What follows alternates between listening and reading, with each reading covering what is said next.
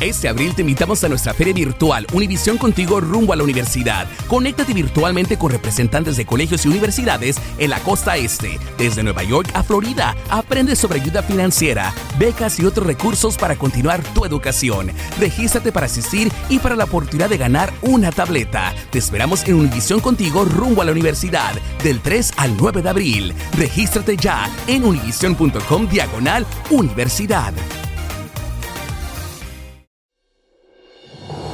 Hola, soy Jorge Ramos y a continuación escucharás el podcast del Noticiero Univisión. Bienvenidos, soy Ilia Calderón y estas son las historias más importantes del día. Estas son las principales noticias hoy jueves 11 de noviembre.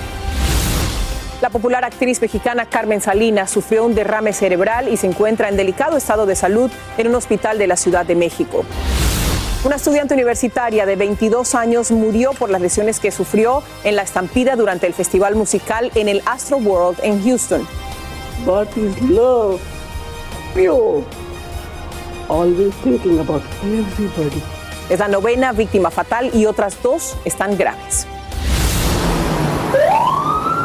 El sindicato advierte que podría agravarse la escasez de bomberos en Los Ángeles si la ciudad despide a los que no se vacunen y propone que les permita hacerse pruebas periódicas de COVID-19. Si no cogemos la vacuna, no podemos trabajar con la ciudad de Los Ángeles. Y si usted usa aplicaciones como PayPal, Venmo y Zelle y gana más de 600 dólares en transacciones al año, el Servicio de Rentas Internas quiere saberlo para que pague impuestos. El gobierno federal va a tener acceso a todas las transacciones que se hicieron durante el año de las personas que utilizaron este tipo de aplicaciones.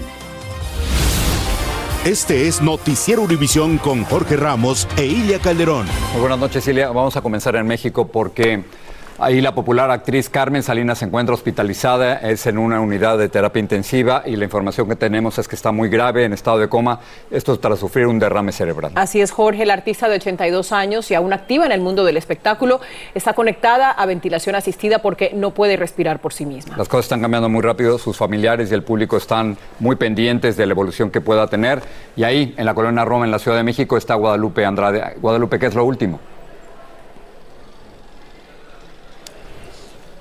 Muy buen día, Jorge Ilia. Así es como dices, el medio del espectáculo pues está conmocionado ahorita por esta terrible noticia. Eh, muy temprano, en la madrugada, nuestra querida Carmelita Salinas llegó a este hospital en la colonia Roma, en la Ciudad de México, aproximadamente como a las 2 de la mañana. Eh, Primero, su sobrino, eh, Gustavo Briones, quien es su fiel compañero, nos envió un comunicado de prensa eh, eh, a todos los compañeros de prensa informándonos que ella se encontraba en terapia intensiva. esto era algo serio, pero conforme fueron cambiando las horas, lo pudimos, pudimos entrevistarlo a él y a su nieta y nos decía esta, y nos confirmaron esta triste noticia. Vamos a escuchar a su nieta, Carmen Plasencia. Y eh, bueno, el, diagnóstico es un derrame cerebral en la parte del tallo eh, y estamos esperando a eh, su hija y sus familiares para y seguir cómo, cómo progresa. Vamos a ver cómo va progresando. De la respiración, ¿cómo es la respiración?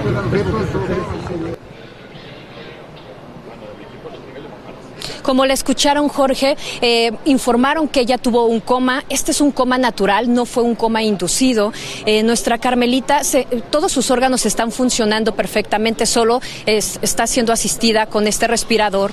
Eh, sin embargo, toda la prensa está aquí. Carmelita siempre ha sido una mujer muy querida por la prensa, entonces todos están aquí muy al pendiente. el día de hoy, a las 7 horas México, se va a dar un informe, se va a dar un informe sobre su estado de salud, va a salir la familia hablar con nosotros. Y también otro detalle es que la prensa le ha organizado el día de mañana al mediodía una misa que va a ser oficiada por el padre José de Jesús Aguilar, que es su gran amigo, y, pidió que le llevaran flores de colores. Entonces vamos a seguir reportando eh, y tenerles toda la información desde aquí. Estaremos muy pendientes. Muchísimas gracias, Guadalupe. Vamos a pasar ahora a Texas. Una estudiante universitaria murió por las lesiones que habría sufrido en la estampida del Astro World en Houston. Otras dos personas siguen graves. Como nos informa Pedro Rojas, el abogado del rapero Travis Scott se pronunció sobre las versiones de la policía y de las autoridades de Houston sobre este trágico incidente. Con dolor y llanto, familiares de Barty Shahani revelaron que la joven de 22 años murió la tarde del miércoles como consecuencia de las lesiones que sufrió durante la estampida del Astro World Fest. Shahani se convierte en la novena víctima mortal del incidente. Su primo, Mohit Belani, quien la acompañó al concierto, culpó a los organizadores, el cantante Scott Travis y las autoridades por el fallecimiento. No sofocaron, ellos le hicieron esto a Barty, la sofocaron igual que se lo hicieron al niño que está luchando por su vida en una sala de cuidados intensivos, destacó Belani. El abogado de la familia, James Lassiter, reveló que Barty fue la joven captada en un video cayéndose de una camilla mientras la evacuaban policías. Se esmeraron en las ganancias y no en la seguridad. Y como resultado tenemos esta tragedia, dijo el abogado. Y esta es mi, opinión, que si en un momento ah, alguien sabe que, que algo está pasando, especialmente un artista, ellos tienen, todos tenemos una responsabilidad de, parar el, concierto. Sin embargo, el abogado de Scott Travis dijo que las autoridades de Houston están llenas de contradicciones y criticó las declaraciones del jefe de la policía y en un comunicado agregó, en vez de apuntar el dedo, los investigadores deben comenzar el procedimiento sobre las denuncias para que juntos podamos identificar exactamente qué pasó y cómo podemos prevenir que algo así suceda de nuevo. Un usuario que se identifica como arroba AKA, el jefe, publicó este video en el que da cuenta de un agente de la policía de Houston tomándose una selfie durante la presentación de Travis y Drake cuando sucedía la estampida. Cientos de globos fueron lanzados al aire por familiares y residentes de Houston que se congregaron para recordar a Brianna Rodríguez, de 16 años, quien es la más joven de los cuatro hispanos que murieron en el Astro World Fest. Pedro, el músico Travis Scott había anunciado que va a cubrir los funerales de las víctimas mortales y también terapia para los afectados en esta tragedia. Pero él o sus abogados han intentado contactar directamente a los familiares de las víctimas.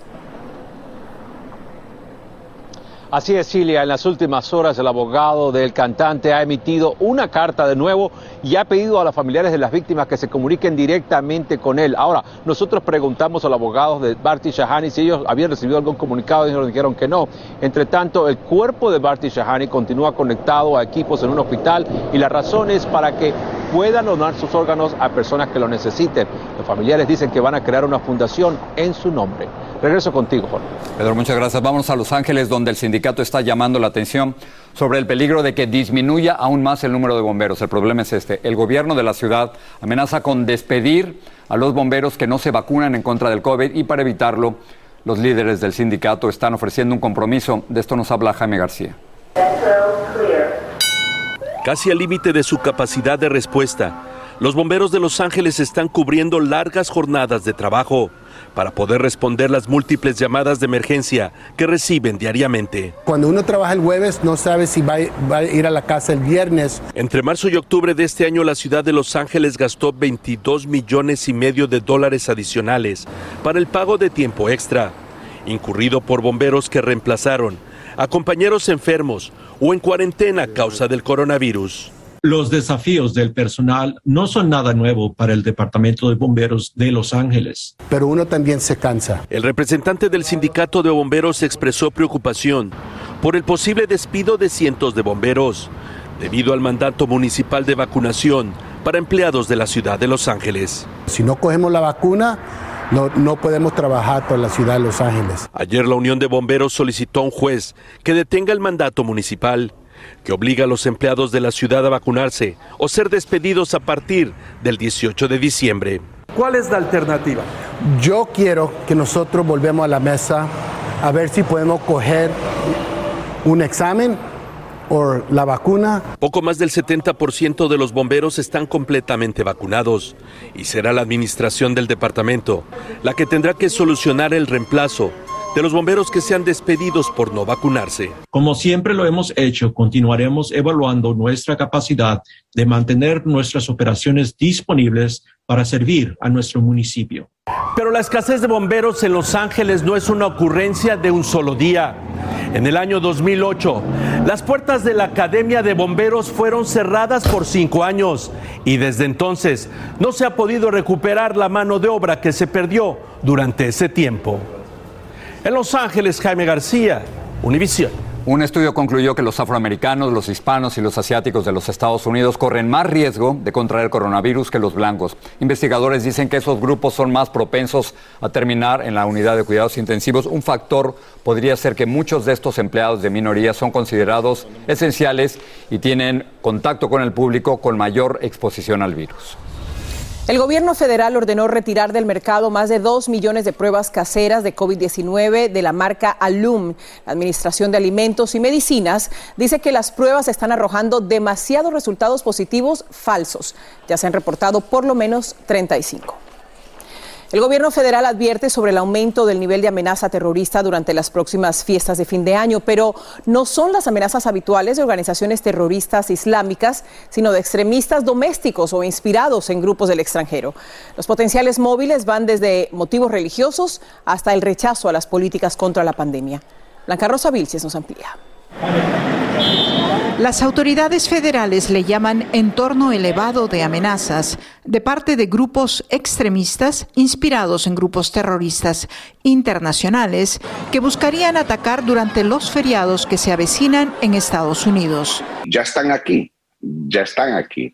Eh, y por lo tanto, tenemos que tener mucha vigilancia y tener que hacer nuestro trabajo como ciudadanos y reportar algo fuera de lo extraordinario si vemos algo.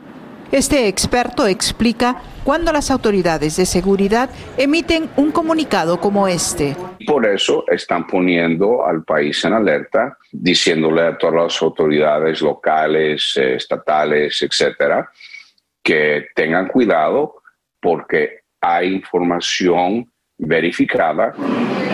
El sistema de trenes subterráneos siempre es un posible blanco en Nueva York, así como los lugares de gran concentración pública y centros comerciales. Además, en la última década, extremistas motivados por razones raciales o étnicas han realizado 18 ataques en los Estados Unidos, en su mayoría en centros religiosos. Imagínense, de hace 20 años para acá yo creo que hay mucha diferencia. La última vez que Luis estuvo en Nueva York fue antes de los atentados terroristas del 2001. Nunca pensó que algo de esa naturaleza iba a llegar a este país y sucedió. Anoche me sentí tranquila, no tuve miedo a tener que estar viendo para todos lados, me gustó ver a todos los policías que estaban cuidando la ciudad. Un dato interesante es que según el FBI, en los últimos 18 meses ellos han realizado 2.700 investigaciones de posibles casos de terrorismo doméstico. Una prueba más de que hay que mantenerse vigilantes. En la ciudad de Nueva York, Blanca Rosa Vilches, Univisión. Una corte de apelaciones bloqueó temporalmente la entrega de documentos del expresidente Donald Trump a la comisión que investiga el asalto al Capitolio el pasado 6 de enero. Trump apeló esta mañana a la decisión de una jueza que había permitido la entrega de los documentos para mañana viernes. El presidente Biden reconoció a los militares veteranos como la espina dorsal de los Estados Unidos y llevó una corona de flores al Cementerio Nacional de Arlington. Para conmemorar este Día de los Veteranos, su gobierno anunció una nueva campaña federal para identificar y tratar las condiciones médicas que han sufrido soldados expuestos a agentes tóxicos. En breve el gobierno establece una nueva regla a toda operación de 600 dólares o más por las aplicaciones de PayPal y Cel. La Federación Mexicana de Fútbol apela a una sanción de la FIFA por el grito homofóbico en los estadios. Y una paella a la mexicana triunfa en España. Hablamos con las autoras. Boost Mobile tiene una gran oferta para que aproveches tu reembolso de impuestos al máximo y te mantengas conectado. Al cambiarte a Boost, recibe un 50% de descuento en tu primer mes de datos ilimitados. O, con un plan ilimitado de 40 dólares, llévate un Samsung Galaxy A15 5G por $39.99. Obtén los mejores teléfonos en las redes 5G más grandes del país. Con Boost Mobile, cambiarse es fácil. Solo visita boostmobile.com. Boost Mobile, sin miedo al éxito. Para clientes nuevos y solamente en línea, requiere AroPay. 50% de descuento en el primer mes requiere un plan de 25 dólares al mes. Aplican otras restricciones. Visita para detalles. Este abril te invitamos a nuestra feria virtual Univisión Contigo rumbo a la universidad. Conéctate virtualmente con representantes de colegios y universidades en la costa este, desde Nueva York a Florida. Aprende sobre ayuda financiera, becas y otros recursos para continuar tu educación. Regístrate para asistir y para la oportunidad de ganar una tableta. Te esperamos en Univisión Contigo rumbo a la universidad del 3 al 9 de abril. Regístrate ya en univision.com diagonal universidad. Estás escuchando el podcast del noticiero Univisión. Un experto en el uso de la fuerza testificó hoy en el juicio de Kyle Rittenhouse, acusado de asesinar a dos personas durante las protestas en eh, Wisconsin el año pasado. Dijo que pasaron menos de tres segundos entre el momento en que un manifestante hizo un disparo al aire y Rittenhouse abrió fuego con su rifle. Pretendía demostrar que el adolescente tenía razones para temer por su vida y que actuó en defensa propia. Sus disparos mataron a dos hombres e hirieron a un tercero. Y el abogado que defiende a los tres hombres blancos acusados de asesinar al joven afroamericano Ahmad Arbery se quejó por la presencia de pastores en la audiencia. Dijo que ver a los pastores sentados junto a los familiares de Arbery podría intimidar al jurado. Arbery fue asesinado porque iba corriendo por un vecindario y ellos dicen que se les pareció a un hombre que había cometido varios robos en el área. Bueno, si ustedes de las personas que usan aplicaciones como PayPal y Zelle para pagar o para que le paguen, las cosas van a cambiar. A partir del primero de enero el gobierno va a imponer una nueva regla a toda operación de 600 dólares o más. Y como nos dice Vilma Tarazona, el propósito es muy sencillo, recaudar más impuestos. Si usted forma parte de los millones de personas que reciben el pago por su trabajo a través de aplicaciones como Venmo, PayPal o Zelle, para nombrar algunas, a partir del próximo año deberá pagar impuestos sobre ese dinero que recibe. Las aplicaciones estarán obligadas a informar al Servicio de Rentas Internas, conocido en inglés como IRS, sobre los pagos realizados a una sola persona que pasen de los 600 dólares al año. Esto afecta al que recibe el pago, no al que lo hace.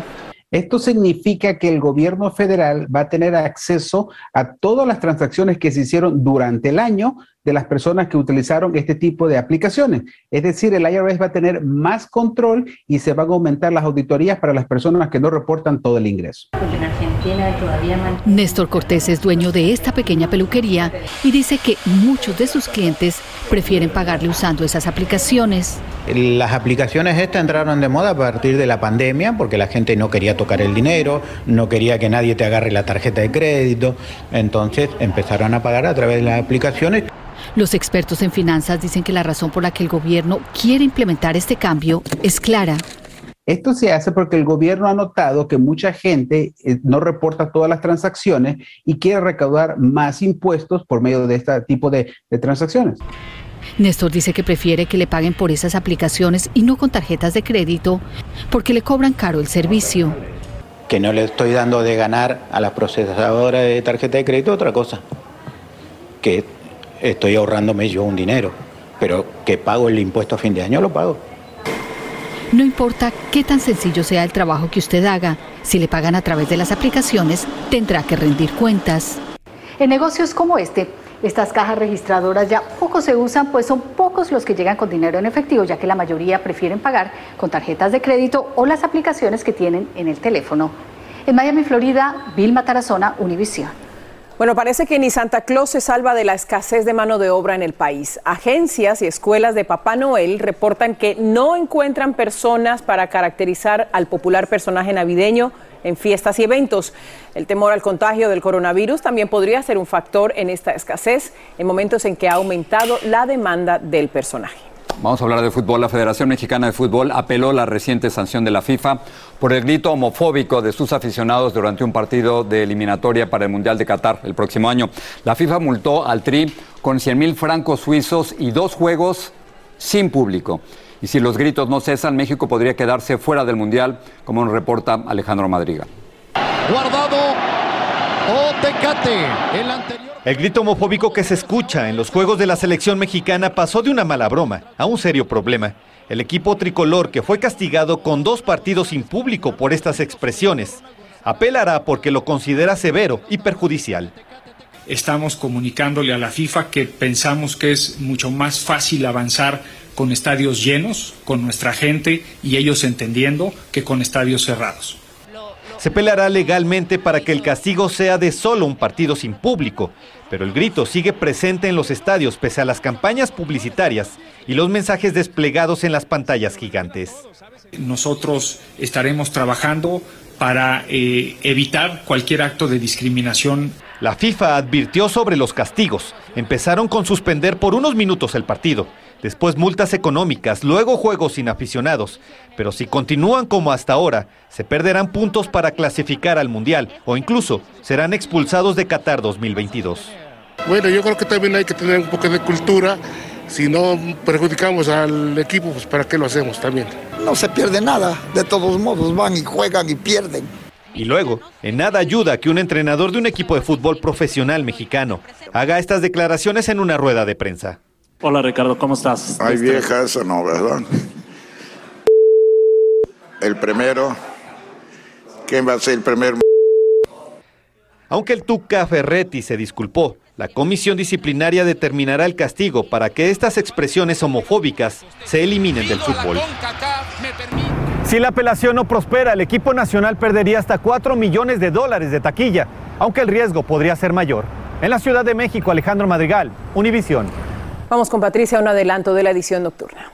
Gracias, Cilia. Bueno, si usted es la esposa o el esposo de un inmigrante con visa de trabajo, ponga mucha atención porque el gobierno de Estados Unidos facilitará que algunos cónyuges continúen trabajando legalmente con una visa, pero sin tener que renovar sus permisos de empleo. Les diremos esta noche a quiénes beneficiará estos cambios. Además, si está pensando usar su tarjeta de crédito esta temporada navideña, tenga en cuenta que este año los intereses de las tarjetas de crédito están por las nubes, cerca de sus máximos históricos los detalles esta noche, así que espero que estén en sintonía. Regreso con ustedes. Patricia, gracias. Bueno, dos hispanas de California participan en un concurso mundial de paellas en España y adivinen que arrasan. La historia en breve. Este abril te invitamos a nuestra feria virtual Univisión Contigo rumbo a la universidad. Conéctate virtualmente con representantes de colegios y universidades en la costa este, desde Nueva York a Florida. Aprende sobre ayuda financiera, becas y otros recursos para continuar tu educación. Regístrate para asistir y para la oportunidad de ganar una tableta. Te esperamos en Univisión Contigo rumbo a la universidad del 3 al 9 de abril. Regístrate ya en univision.com diagonal universidad. Boost Mobile tiene una gran oferta para que aproveches tu reembolso de impuestos al máximo y te mantengas conectado. Al cambiarte a Boost, recibe un 50% de descuento en tu primer mes de datos ilimitados. O, con un plan ilimitado de 40 dólares, llévate un Samsung Galaxy A15 5G por $39.99. Obtén los mejores teléfonos en las redes 5G más grandes del país. Con Boost Mobile, cambiarse es fácil. Solo visita boostmobile.com. Boost Mobile, sin miedo al éxito. Para clientes nuevos y solamente en línea, requiere AroPay. 50% de descuento en el primer mes requiere un plan de 25 dólares al mes. Aplican otras restricciones. Visita para detalles. Sigue este podcast en las redes sociales de Univision Noticias y déjanos tus comentarios. Instagram está probando una nueva función que va a ayudar a los usuarios a tomar el control del tiempo que emplean socializando. Se llama Take a Break o Tómate un respiro y lanza una alerta cuando ya has pasado un largo tiempo en la aplicación. La función está en fase de prueba, pero Instagram dice que es posible que se lance de forma más amplia el próximo mes. Excelente, me parece. Bueno, dos chefs mexicanas de California ganaron el subcampeonato de un concurso internacional de paella en la que participaron representantes de nueve países. Esto eh, suena riquísimo, lo hicieron nada menos que en Valencia, España, que por supuesto se atribuye el origen de este platillo a base de arroz y mariscos. Dulce Castellanos habló con ellas. Ha ganado España por tres puntos de diferencia. Por muy poco, la paella de la chef Natalie y su madre María Curie estuvo a punto de ganar el título de la competencia culinaria World Paella Day 2021 en Valencia, España, la cuna del icónico platillo español. Muy orgullosas de poder hacerlo más que nada con mi mamá, pero es algo que, que hemos tratado de hacer por mucho tiempo ya. En una reñida competencia, este dúo de madre e hija le dieron a Estados Unidos el subcampeonato por su paella al estilo mexicano. Hicimos una paella de, de puerco con calabaza y la salsa de cajún. La paella tal vez mucha gente piensa ah, es un arroz, pero no, es una técnica. Tienes que tener una técnica muy precisa. La joven de 28 años dice que sus años en la cocina junto a sus padres en su restaurante de mariscos estilo Nayarit y Sinaloa en Bell Gardens, California, además de haber crecido con tres hermanos, le dieron las herramientas para triunfar. Sí es algo muy difícil y siendo mujeres es un poco más difícil porque ya sabe, el, negocio de, la cocina es de hombres, casi todo. Hace solo cuatro años que comenzaron a cocinar la paella tradicional, cuando participaron en su primera competencia. Me metí a YouTube con mi mami y empezamos a ver videos de cómo hacerla, cómo empezarla, cómo terminarla. El premio de la competencia en el 2017 fueron boletos para viajar a Valencia, lo que abrió el camino para sus viajes y triunfos en España. La chef Natalie dice que han logrado desafiar los retos que se presentan con este complicado platillo y asegura que volverá a España para ganar la copa